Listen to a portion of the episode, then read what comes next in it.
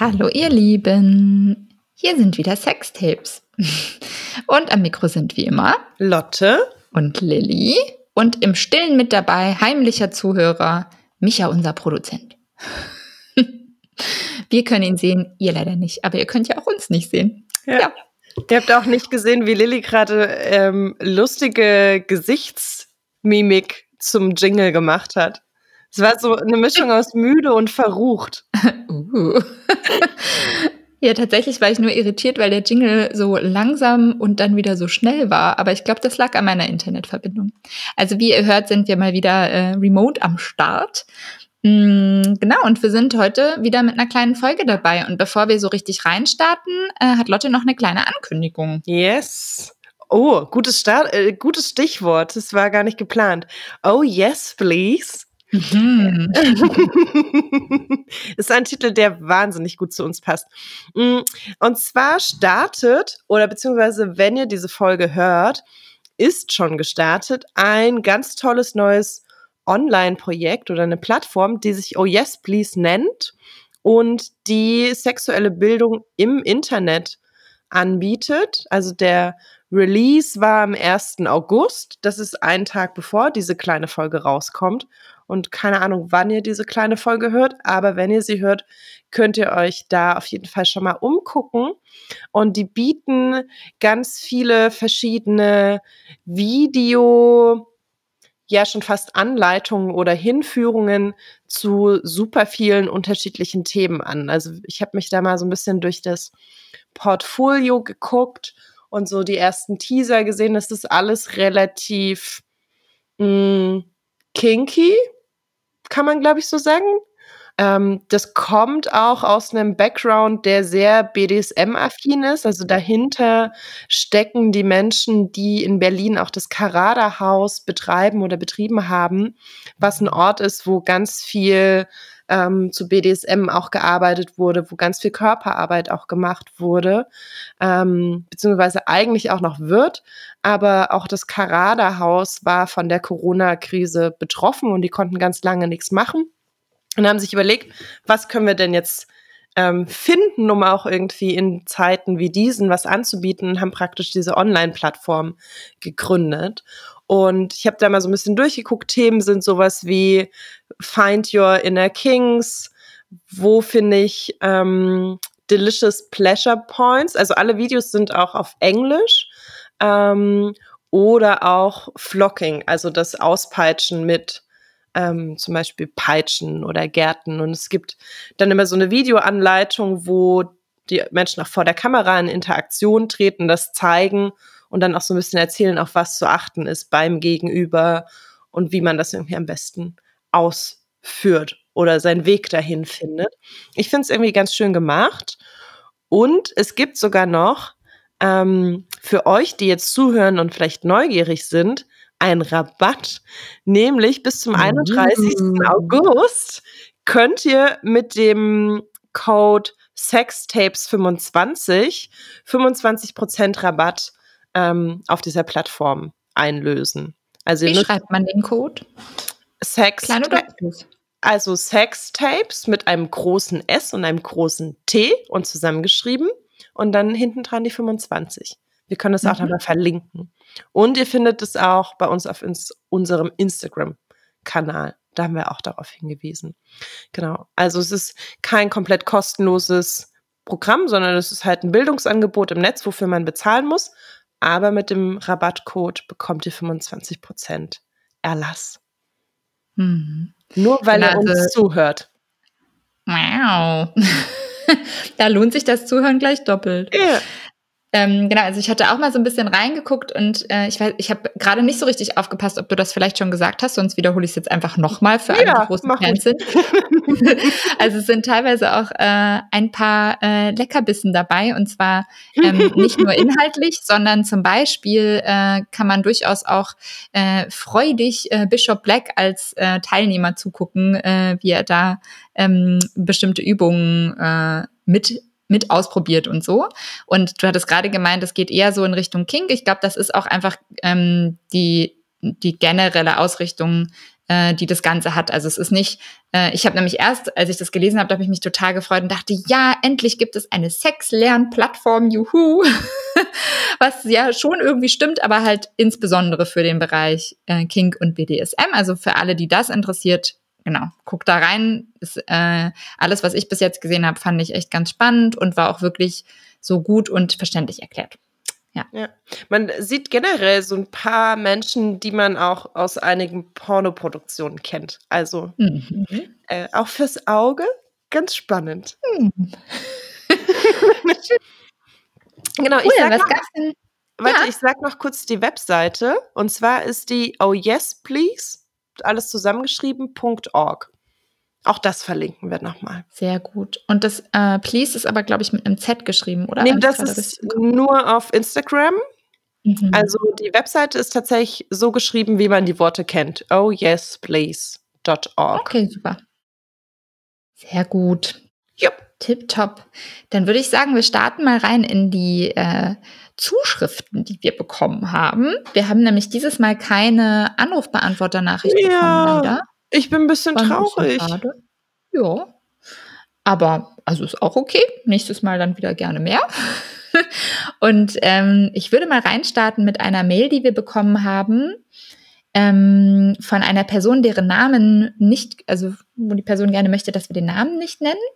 Ähm, ich würde sie äh, weiblich lesen und äh, sie hat eine ganz tolle Mail geschrieben, ähm, die schon im Titel super lautet, nämlich Sextapes auf dem Bauernhof. Habe ich mich sehr gefreut.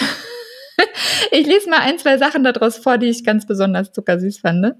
Ähm, ich höre euren Podcast seit ein paar Wochen, seit ich auf einem Bergbauernhof arbeite und Kuhställe ausmiste oder stundenlang auf steilen Wiesen hängen stehe und Weidepflege mache. Also Bäumchen schneiden, ausreißen und absägen.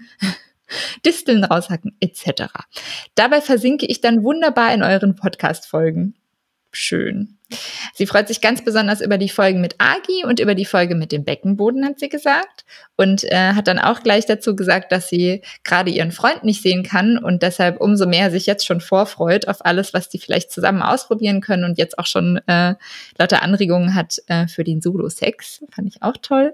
Ähm, genau, und dass sie sich jetzt gerade äh, vielleicht auch aufgrund der Folge, das habe ich da jetzt nicht so ganz rauslesen können, ähm, auch mehr konzentriert auf ihren Beckenboden, gerade jetzt, wo sie ja im wahrsten Sinne des Wortes Bäume ausreißt, fand ich sehr schön. Genau. Äh, ja, fand ich total schön und sie ähm, hat sich auch nochmal bedankt für die gendersensible Sprache, die wir ja immer wieder versuchen zumindest. Ähm, das finde ich sehr schön, auch deshalb, weil wir durchaus auch andere Mails bekommen von Menschen, die es nicht so cool finden oder Nachrichten bekommen. Und äh, da freue ich mich immer ganz besonders, was eigentlich mittlerweile überwiegt, wenn Leute sagen, hey, richtig cool, dass ihr das macht. Ja, voll. Ja. Ich möchte gleich weitermachen mit der nächsten richtig tollen E-Mail. Ja, also ich finde einfach nur super toll. Ich finde es auch richtig schön, die Vorstellung, dass wir auf dem Bauernhof gehört werden. Ähm, ich ich würde, äh, ja, Entschuldigung, nur noch ja. eine kurze Sache ergänzen, weil ähm, sie noch einen Themenvorschlag macht, und zwar zum polyzystischen Ovarialsyndrom. Das haben wir tatsächlich noch bisher nicht behandelt. Ähm, ja, wir schreiben es mal mit auf unsere Themenliste, sagen wir es mal so. Ja. Entschuldigung, jetzt du wieder. Ja, jetzt ich. Zweite tolle E-Mail, die schon mit einem großartigen Betreff in unser Postfach geflattert ist, war nämlich die E-Mail von einer Hörerin mit dem Betreff Muschipups. Und das Schönste war, glaube ich, der Einstieg, weil sie schreibt, ähm, äh, ich traue mich gar nicht so richtig hier so offen zu reden, weil ich nicht weiß, wer diese Mail zuerst liest. Und dann dachte ich, als ich das gelesen habe, was haben die Menschen draußen für eine Vorstellung, ob wir so ein ganz riesengroßes Redaktionsteam haben, was unsere E-Mails vorsortiert. Es wäre schön, aber nein. Also entweder liest Lilly oder ich diese E-Mail zuerst. Viel mehr Auswahl gibt's nicht. Genau, das ist auch generell so. Es ist vielleicht auch einfach ein schöner Aufhänger, um das nochmal zu erläutern. Also auch bei den Anrufbeantworter-Nachrichten, das kommt alles bei uns an äh, und äh, wir sichten das sozusagen und lesen das und sonst niemand und dann teilen wir es im Zweifel, wenn wir es äh, logischerweise aufnehmen wollen, zum Beispiel mit unserem Produzenten. Aber ansonsten landet das erstmal bei uns. Ja. Genau, aber sie schreibt uns, weil sie einen Tipp hat. Wir hatten irgendwann mal Und ich weiß auch gar nicht mehr, in was für einer Folge das war. Ich glaube, es war in einer kleinen Folge. Es war eine Folge, kleine Folge, ja, genau. Weil es da eine Frage dazu gab, ne? Zu diesem Phänomen, dass beim Sex ähm, Luft in die Vagina gelangt und diese dann mit Pupsgeräuschen entweicht. Ich glaube, da gab es irgendwie eine Zuschrift oder eine Nachricht, dass da eine Person irgendwie ganz, ganz verunsichert war. Das war, glaube ich, Anfang des Jahres. Und sie hat jetzt einen Tipp uns geschrieben, mhm. nämlich ich lese es einfach mal vor. Ich habe irgendwann rausgefunden, wie man die Luft geräuschlos herausbekommt, weil sie ja raus muss. Mhm. Man muss einfach ein oder zwei Finger reinstecken nach dem Sex oder beim Sportunterricht halt auf der Toilette und die obere Scheidenwand etwas nach oben drücken, so dass sich der Vaginaleingang wieder weitet und die Luft entweicht. Vielleicht mit einem leisen Zischen, aber dieses unangenehme Furzgeräusch, was Missverständnisse hervorrufen könnte, bleibt aus. So viel von meiner Erfahrung. Fand ich einen ganz guten Tipp. Ich habe es noch nicht ausprobiert. Ich auch nicht, aber ich liebe Tipps. Also wenn ihr irgendwelche Tipps habt zu irgendwelchen Themen, die ihr bei uns schon mal gehört habt oder auch noch nicht gehört habt, die ihr gerne mal loswerden wollt, äh, Lebenserkenntnisse aus eurer Erfahrungswelt, teilt sie total gerne mit uns. Ja, und ich habe gestern mit Menschen ähm, über unsere kleinen Folgen gesprochen und da kam die Rückfrage, ob so Menschen anrufen auf unseren Anrufbeantworter und einfach fünf Minuten lang andere Menschen grüßen. Kennst du noch dieses Phänomen von früher im Fernsehen? Ich möchte noch meine Mutti und Oma Gerta und die Nachbarinnen und meine Schulklasse grüßen. Ich würde das ja sehr ah. feiern, wenn Menschen auf unseren Anrufbeantworter nur dafür sprechen. Ich glaube, das würden wir auch abspielen. Ja, ich glaube auch. Wenn es nett wäre. Mhm. Also bis jetzt hat das noch niemand gemacht. Nee. Aber ihr könnt gerne auch zu eurer Nachricht noch einen Gruß anfügen. Warum auf nicht? Auf jeden Fall. Ich, äh, ich lese mal gerade die Anrufbeantworternummer vor wenn wir dabei sind. Mhm. Das ist die 030 für Berlin 549 08472. 030 549 08472. Es geht ja so nicht, dass dieser Anrufbeantworter leer bleibt. genau, also ihr dürft den gerne füllen und wenn euch kein Tipp einfällt, äh, ähm, dann halt mit einem Gruß. Und ansonsten macht er halt, hier, ich habe noch ein Thema zum Buschipups und außerdem grüße ich meine Mutti. Schön. Ja, cool. Und dann haben wir noch eine dritte Nachricht bekommen. Und zwar yeah. von Jenny. Ja.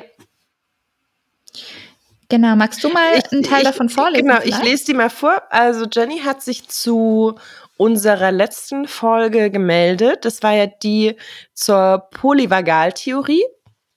Und Sie schreibt, ich habe soeben eure letzte Folge gehört. Ich habe leider absolut nichts verstanden mit einem, mit einem Smiley. Ähm, also grundsätzlich haben mich einige Sätze daraus schon gepackt und ich konnte daraus etwas ziehen, aber mir fehlen noch ein bisschen die Infos, um das alles einordnen zu können. Mm, genau, sie blieb so ein bisschen, also am Ende der Folge blieb sie mit einem Fragezeichen vor dem Kopf sitzen und bittet uns, ob wir nochmal in eigenen Worten zusammenfassen können, was denn diese Polyvagaltheorie ist, was die mit sich bringt, was die uns lehren kann, was, sie da, was wir uns daraus ziehen können. Ähm, das ist Jennys Frage. Mhm. Genau, und sie fragt auch so, ähm, sie fragt so schöne Fragen, finde ich. Kann ich damit Traumata überwinden oder verstehen? Kann mir die Theorie irgendwas lernen? Hilft es mir, mich mit Menschen zu verbinden? Also sie fragt schon so, hey, ja, also was fange ich denn jetzt damit an? Mhm. Ähm, Muss ich genau, was also, üben oder kann, also ne, geht es einfach so? Genau.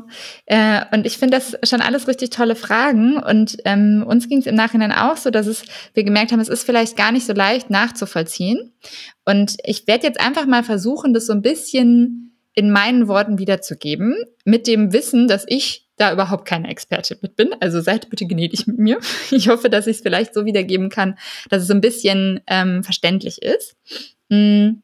Ich glaube, das Erste, was wichtig ist, ist, dass äh, Leo das ja eher so ein bisschen eingeleitet hat, auch so von dieser Nervenseite, von der neurobiologischen Seite und so. Und man kann diesen Aspekt äh, angucken, aber ich, ich finde den Aspekt zum Beispiel ähm, den ich gleich mit euch teile, so ein bisschen, also es gibt so verschiedene Aspekte von dieser Theorie und ich finde diesen Aspekt, den ich gleich mit euch teile, hilfreicher für mich und äh, den werde ich jetzt eben auch nochmal mit euch teilen. Also im Endeffekt ist es so, ähm, dass diese Theorie auch wirklich so eine wissenschaftliche Theorie ist, die man durchaus auch anzweifeln kann.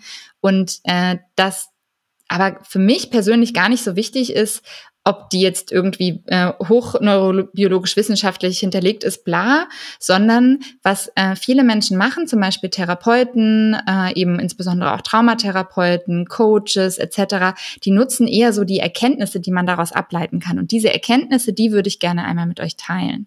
Und zwar, wenn, man, wenn ich das jetzt einmal so versuche, grob zusammenzufassen, dann gibt's wie so drei verschiedene Zustände aus unserem Nervensystem. Also Ne, das ist so ein bisschen die Theorie dahinter oder das Konzept dahinter. Es gibt drei verschiedene Zustände, in denen wir uns befinden können als Mensch. Und das, der erste Zustand ist ein Zustand von Sicherheit. Ich fühle mich wohl, ich fühle mich sicher, ähm, ich kann sozial interagieren, ich kann Augenkontakt aufnehmen, ich fühle mich verbunden mit anderen Menschen, ich bin ruhig, ich kann auch mitfühlen und so, ich bin offen, neugierig, präsent, ich fühle mich gesehen. Also es gibt so einen, so einen Zustand von, ich fühle mich richtig pudelwohl eigentlich und sicher. Das ist ein Zustand. Und dann gibt es einen anderen Zustand, äh, und das ist eher so ein Zustand von Gefahr. Also das ist ein Zustand, in dem ich auch eher, das äußert sich dann auch schnell so in Ne, also in dem ersten Zustand, in dem sicheren Zustand bin ich so ganz entspannt, auch körperlich. Und in diesem Gefahrzustand habe ich vielleicht schon echt so Muskeln spannen sich an. Ich mache mich bereit, entweder zu fliehen oder irgendwie, ne, also irgendwie so zu ähm, reagieren, vielleicht sogar äh, einen Angriff zu machen, also oder eine Gegenreaktion zu einem Angriff. Also ich merke das richtig körperlich, dass ich angespannt werde. Ich werde wie so mobilisiert und ähm, es kann sein, dass ich mich zum Beispiel verängstigt fühle, unruhig werde oder ich bin irgendwie so total herausgefordert, ähm, im Hier und Jetzt gerade noch zu bleiben und alles noch so richtig mitzukriegen. Und das kann auch schon passieren, wenn ich zum Beispiel in einer ganz normalen Situation bin. Also es geht eben nicht nur darum, dass es jetzt so eine richtige Gefahrensituation ist von, es kommt jetzt jemand mit einem Messer auf mich zu oder so, sondern das haben wir natürlich auch in einem sozialen Kontext. Also weiß ich nicht, äh, ich sitze mit Freunden zusammen und jemand kritisiert was, was ich gerade gesagt habe, dann ist die Wahrscheinlichkeit hoch, dass bei mir erstmal so, huch, der, ne, so ich krieg rote Ohren, äh, mein Blutdruck geht hoch, mein Herz geht ein bisschen schneller. Also das kann auch schon so ein, so ein Zustand sein sozusagen. Und es kann eben sein, dass ich mich da nicht mehr so richtig geachtet fühle. Und dann gibt es diesen dritten Zustand, der ist wirklich wie so, mh, mm, da sagt so das ganze System im Körper, boah, Lebensgefahr, so mehr oder weniger. Und äh, das äußert sich zum Beispiel darin, dass ich so total erstarre, dass ich irgendwie gar nichts mehr machen kann, gleichzeitig aber total angespannt bin. Also es ist nicht entspannt, sondern wirklich so, oh, eigentlich will ich irgendwie was machen, aber ich kann gar nicht. Ähm, das kann eben auch sich äußern wirklich in, dass ich wie so einen Shutdown habe, also dass ich zum Beispiel in Ohnmacht falle oder dass ich, also Leo hatte dieses Beispiel gemacht äh, von Dissoziation, also dass ich mich wie so ein bisschen mehr abwende von meinem Körper und äh, versuche das wie so, also es klingt jetzt so aktiv, aber dass, dass es so passiert, dass ich mich wie so ein bisschen abtrenne von, von dem, wo ich gerade bin, von dieser Situation, weil ich einfach nicht so richtig gut damit umgehen kann.